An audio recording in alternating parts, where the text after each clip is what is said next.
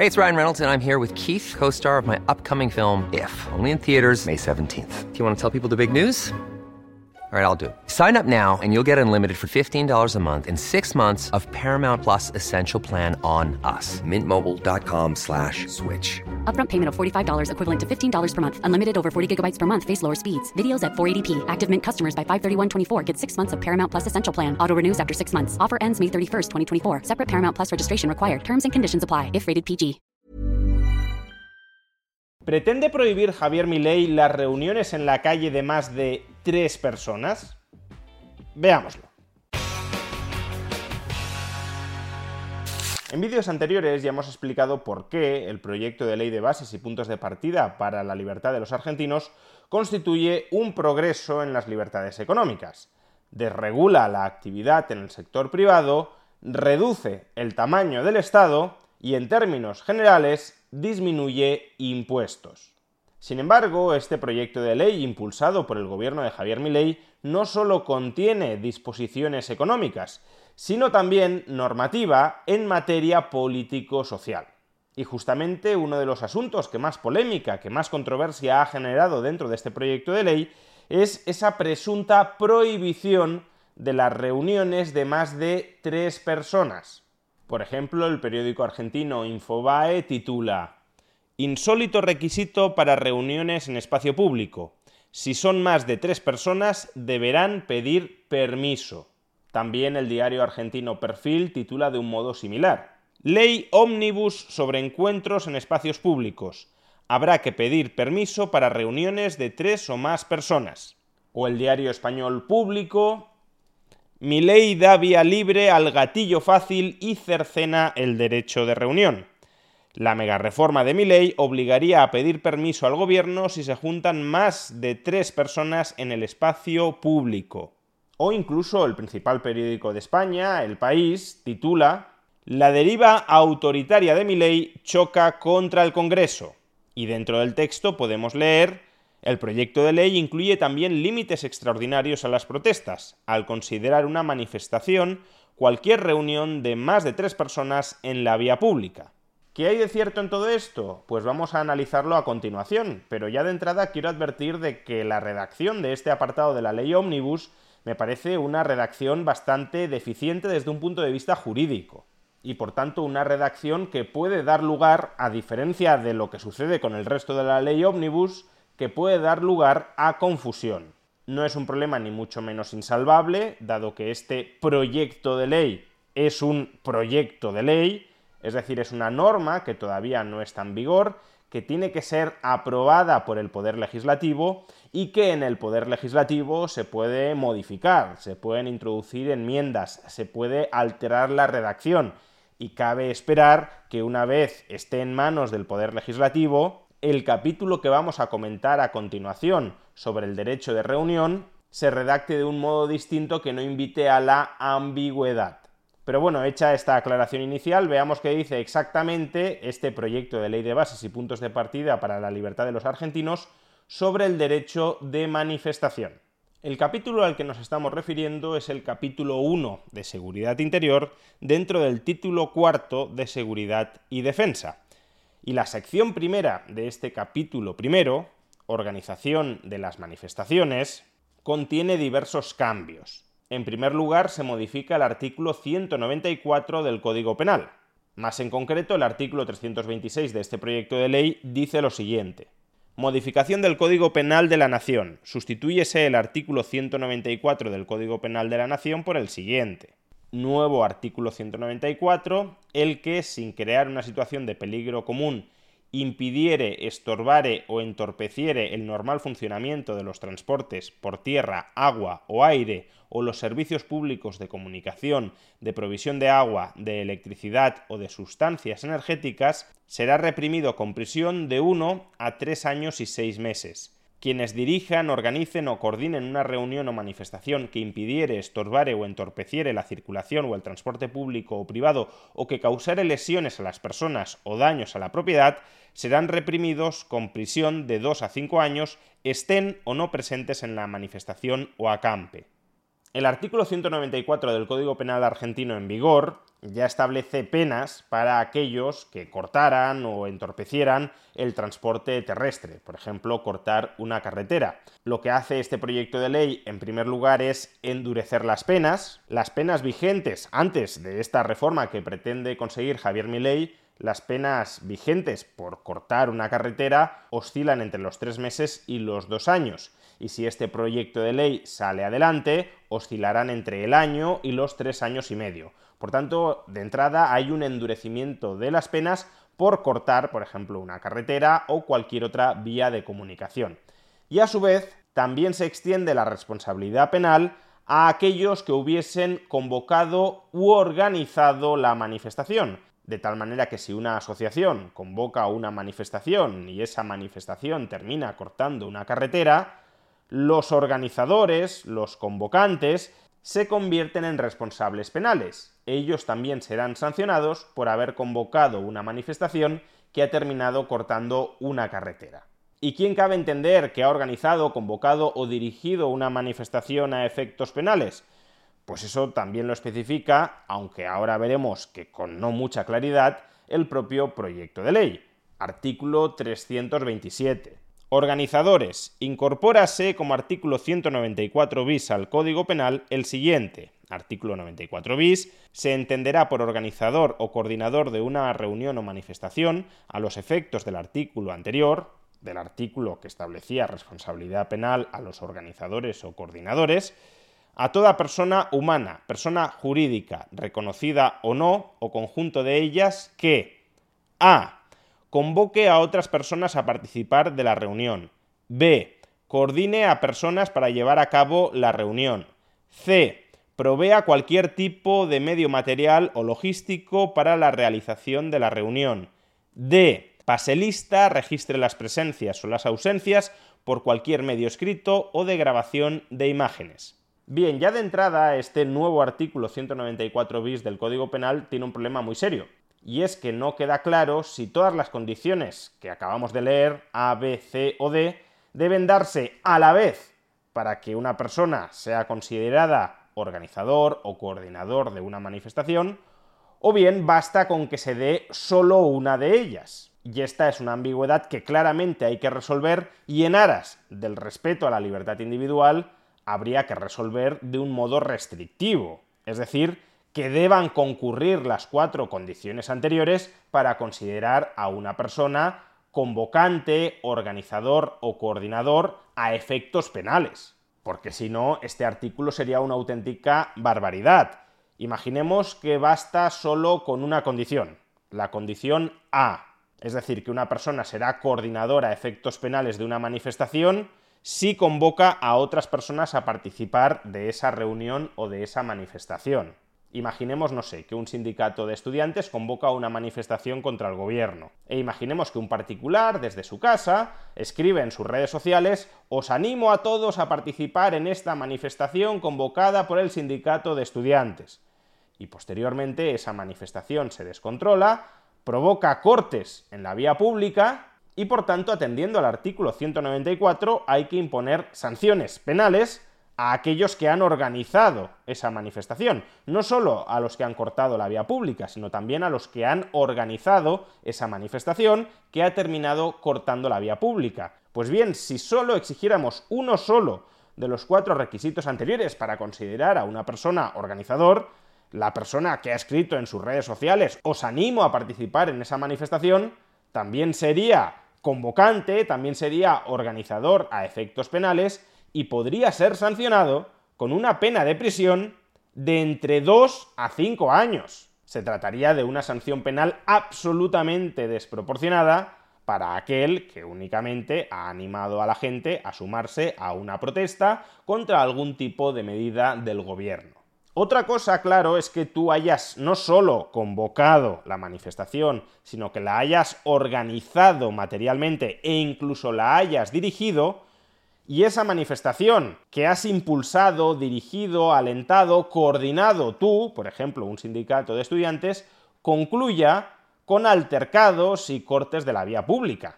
En ese caso, si tiene más sentido considerar a esta organización o a una persona que haya desempeñado todos esos roles, sí tiene sentido considerarla coordinador y por tanto corresponsable penalmente de los altercados que la manifestación que él ha impulsado y dirigido ha terminado generando.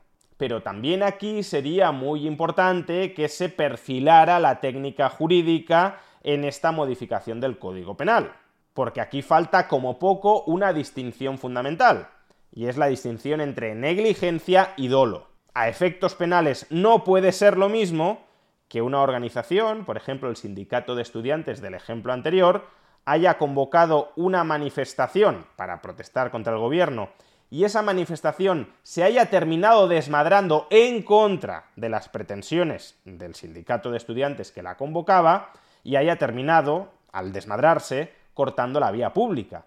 En ese caso, se podría llegar a imputar, como mucho, al sindicato de estudiantes un delito por negligencia, es decir, habéis convocado, habéis organizado una manifestación, no habéis puesto los medios necesarios para impedir que se desmadre, se ha acabado desmadrando y por tanto sois responsables penalmente de los perjuicios, de los daños que haya ocasionado esa manifestación que vosotros habéis convocado, coordinado y dirigido. Pero eso debería diferenciarse mucho de la responsabilidad penal de los organizadores por dolo, si el sindicato de estudiantes ha convocado, ha organizado la manifestación para, con el propósito de generar altercados, de cortar la vía pública, de provocar daños materiales, en ese caso el repudio penal, la sanción, no puede ser la misma que cuando simplemente ha concurrido negligencia.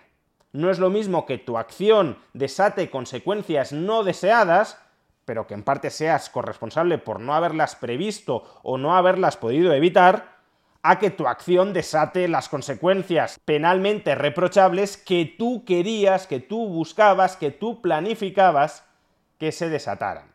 Y esta distinción básica entre la responsabilidad penal de los organizadores por negligencia y la responsabilidad penal de los organizadores por dolo está ausente en esta reforma del Código Penal y ha de incorporarse sí o sí para preservar la integridad de los derechos de las personas. Aclarado esto, sigamos. El proyecto de ley, en los artículos siguientes, continúa modificando el Código Penal para, por ejemplo, explicitar la responsabilidad económica de los organizadores en los daños materiales que hayan podido producir las protestas que ellos han convocado y dirigido, y después de estas modificaciones del Código Penal, llegamos al artículo 330 del proyecto de ley, donde lo que se modifica es la Ley Nacional de Tránsito. Así podemos leer.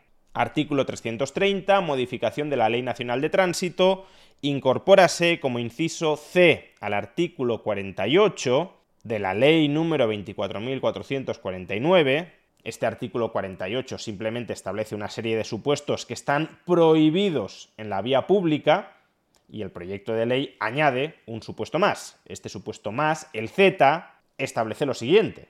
Inciso Z, impedir u obstaculizar totalmente el tránsito en arterias o avenidas, rutas nacionales y puentes interjurisdiccionales mediante una movilización o protesta social. Es decir, de nuevo queda explicitado que las manifestaciones, las protestas, no pueden cortar las carreteras. Pues bien, hasta aquí el proyecto de ley impulsado por el gobierno de Javier Milei modifica, como hemos visto, dos leyes, el Código Penal y la Ley Nacional de Tránsito. Esta es la técnica habitual del proyecto de ley de bases y puntos de partida para la libertad de los argentinos, derogar o modificar leyes que ya existen.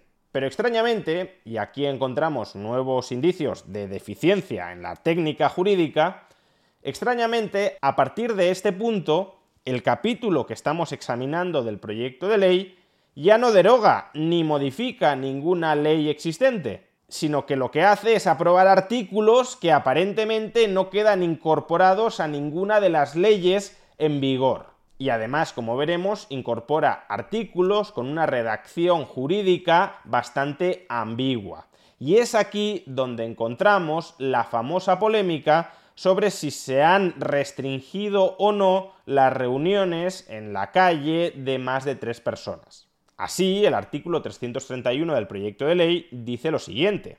Reunión o manifestación a efectos de este capítulo de la ley, la ley a la que se refiere es el propio proyecto de ley, que en realidad es un proyecto de ley que debería estar derogando o modificando otras leyes, pero como ya he dicho, en este caso no.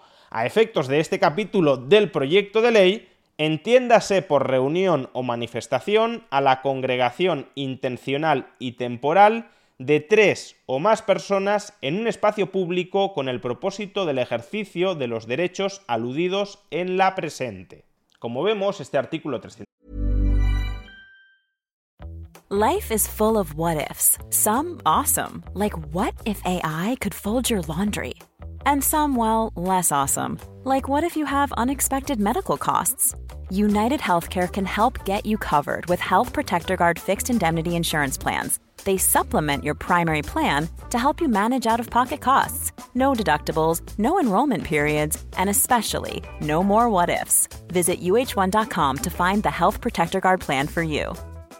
Quality sleep is essential. That's why the Sleep Number Smart Bed is designed for your ever evolving sleep needs. Need a bed that's firmer or softer on either side? Helps you sleep at a comfortable temperature? Sleep Number Smart Beds let you individualize your comfort so you sleep better together. JD Power ranks Sleep Number number 1 in customer satisfaction with mattresses purchased in-store. And now, save 50% on the Sleep Number limited edition Smart Bed for a limited time. For JD Power 2023 award information, visit jdpower.com/awards. Only at a Sleep Number store or sleepnumber.com. I'm Sandra, and I'm just the professional your small business was looking for. But you didn't hire me because you didn't use LinkedIn Jobs. LinkedIn has professionals you can't find anywhere else, including those who aren't actively looking for a new job but might be open to the perfect role, like me.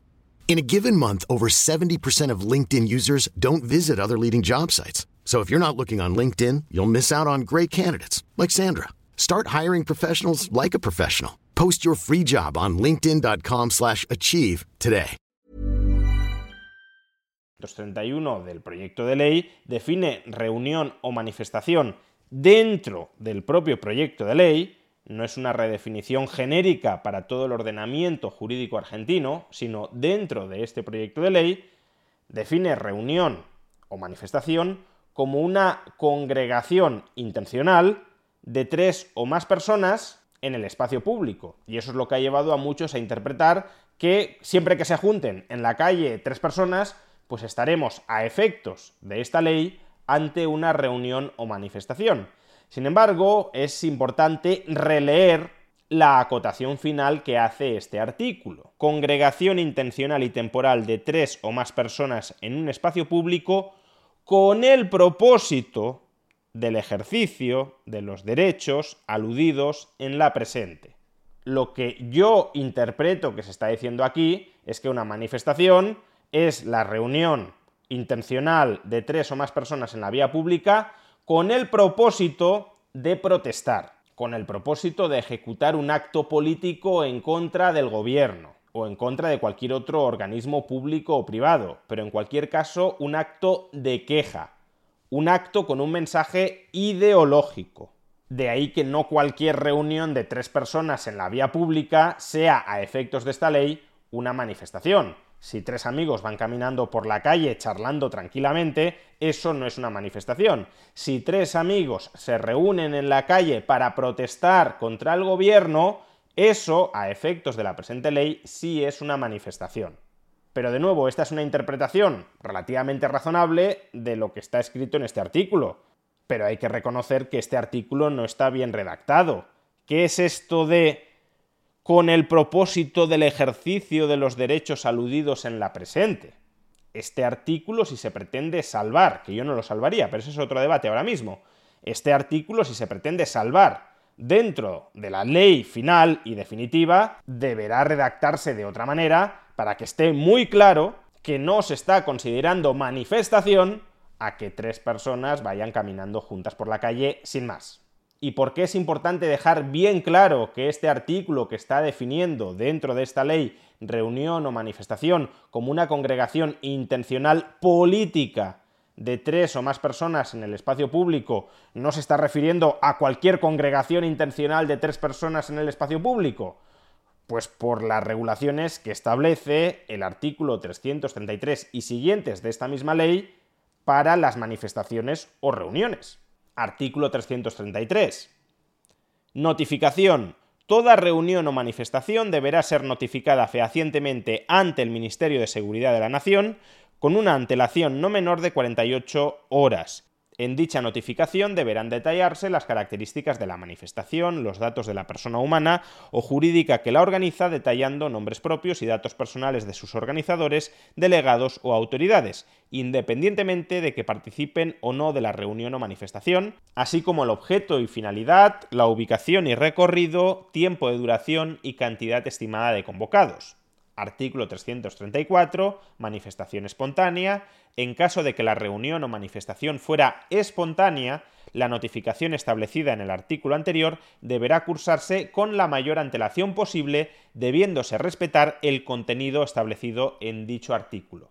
Aquí hay dos temas. El primero, y el más obvio, es que si no se especifica, si no se detalla con absoluta claridad que cuando se define manifestación como una congregación intencional de tres o más personas en el espacio público, se está refiriendo a una congregación intencional política con el objeto de protestar, de quejarse por algo, entonces estaríamos ante una absoluta salvajada restrictiva de las libertades individuales el que el Estado obligara a cualquier grupo de tres personas que andaran por la calle a tener que notificar con antelación a la autoridad gubernamental que esas tres personas van a estar, sin más, andando por la calle. Tiene sentido que cuando se convoca una manifestación en la vía pública en la que se espera que participen al menos tres personas, es decir, tres o más personas, haya que notificar a la autoridad gubernamental que se está convocando esa manifestación. De hecho, hasta aquí esta regulación del proyecto de ley de mi ley tiene aspectos más laxos, más permisivos que, por ejemplo, la legislación española. La legislación española establece que como mínimo hay que comunicar a la autoridad una manifestación o una congregación de protesta con una antelación de 10 días. Y el proyecto de ley de mi ley rebaja ese plazo mínimo a 48 horas. Por tanto, si tú convocas una manifestación en la vía pública, tiene sentido, insisto, que te exijan que lo comuniques. Y si se define manifestación como más de tres personas en la vía pública con el objetivo de protestar, pues entonces también tendrás que comunicarlo en ese caso. Ahora, tal como está redactada la ley, insisto, no queda del todo claro que no se esté imponiendo a cualquier grupo de tres personas que se hallen en la vía pública la obligación de tener que comunicar esa congregación a la autoridad gubernamental. E insisto, esto sería una completa salvajada liberticida. Atendiendo a lo que han dicho miembros del gobierno de mi ley con posterioridad a la publicación de este proyecto de ley, creo que la interpretación que he hecho yo, es decir, que se refieren a congregaciones de más de tres personas en la vía pública con el propósito de protestar, es la interpretación correcta pero aún así hay que modificar la ley para dejarlo bien claro.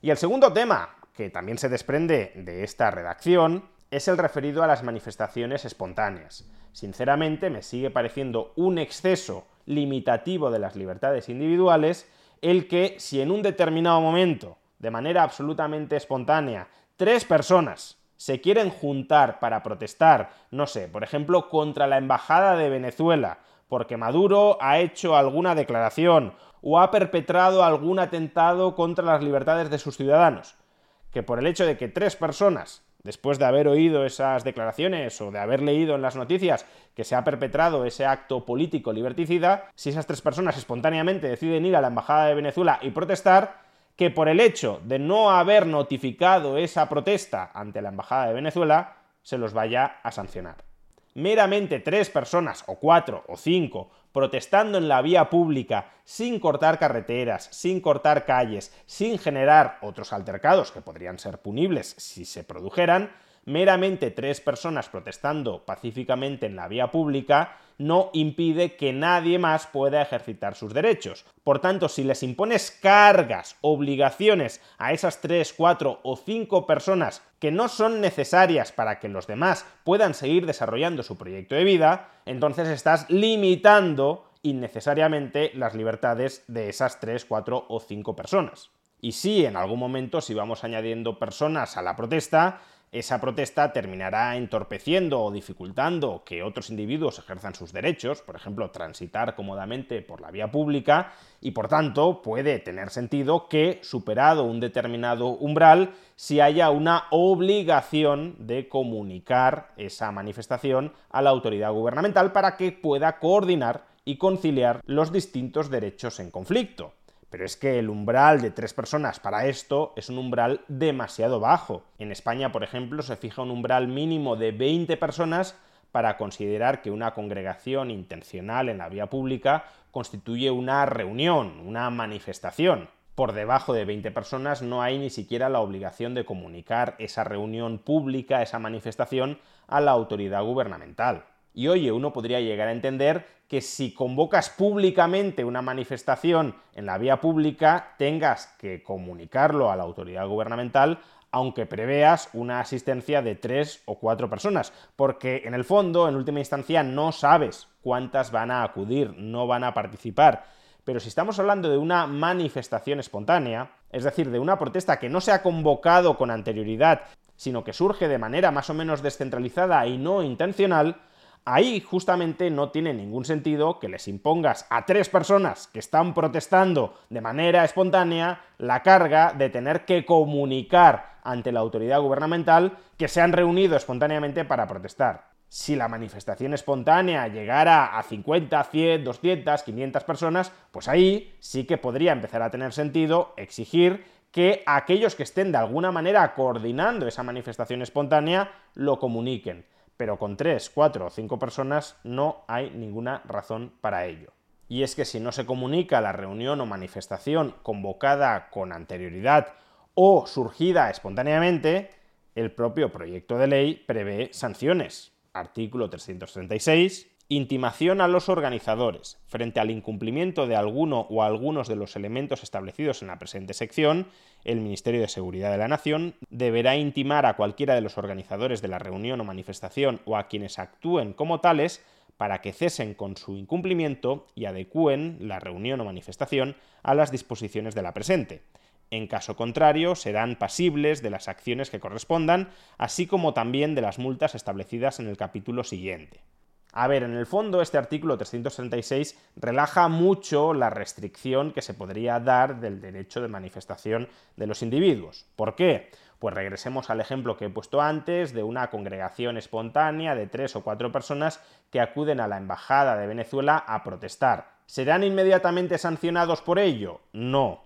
El Ministerio de Seguridad les dirá, oiga, que ustedes, tres, cuatro personas, están protestando espontáneamente contra la Embajada de Venezuela y no lo han comunicado. Por favor, para seguir protestando, comuníquenlo ya con los requisitos que hemos establecido en el artículo anterior. Es decir, identifiquen a los convocantes, el objetivo de la protesta, su ubicación, etc. Y solo si después de esta advertencia los participantes se niegan a notificar toda esta información, solo entonces podrían ser sancionados. ¿Esto qué significa? Pues que si el Ministerio de Seguridad no considera que esas tres o cuatro personas estén alterando el funcionamiento de la vía pública y que por tanto es una manifestación espontánea irrelevante, lo más probable es que ni siquiera las inste a que comuniquen nada. En cierto modo hará la vista gorda y permitirá que sigan protestando porque no afectan a nadie más.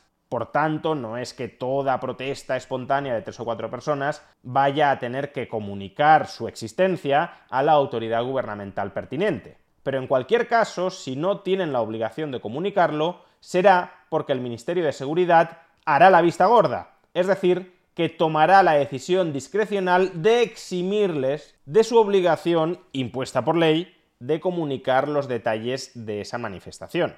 Y el Estado de Derecho consiste precisamente en restringir los ámbitos de discrecionalidad del Poder Ejecutivo. Que el Poder Ejecutivo no tenga la discrecionalidad rozando la arbitrariedad de decirles a tres manifestantes ante la Embajada de Venezuela no hace falta que comuniquen nada porque no están generando ningún problema, y en cambio sí pueda instar a tres manifestantes ante la Embajada de Estados Unidos o de Israel a que, aunque sea una manifestación espontánea, comuniquen los detalles de esa manifestación a la autoridad gubernamental.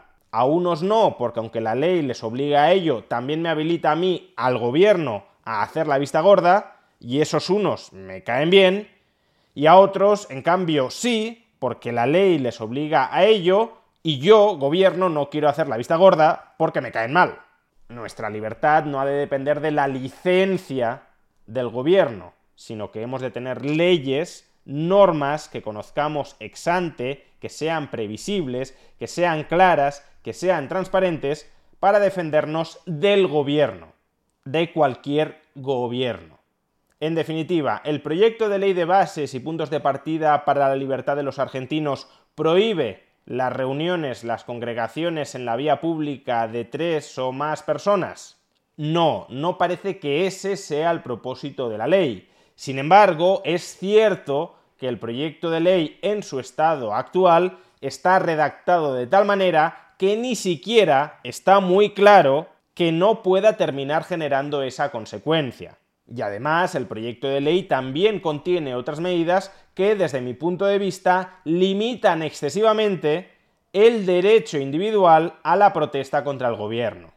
De ahí que sería muy deseable que este proyecto de ley, cuando llegue al Poder Legislativo, sea enmendado para corregir todos estos problemas. Por un lado, los problemas de redacción que pueden llevar a que el proyecto de ley termine diciendo algo que no se quería que dijera originalmente, y por otro lado los problemas vinculados a que el proyecto de ley esté diciendo ciertas cosas que probablemente sí quiera decir y que son excesivamente limitativas de la libertad individual. Sería una auténtica pena que un proyecto de ley que amplía tanto, en tantos ámbitos, la libertad de los argentinos, terminara siendo recordado por haberla recortado de manera injustificada.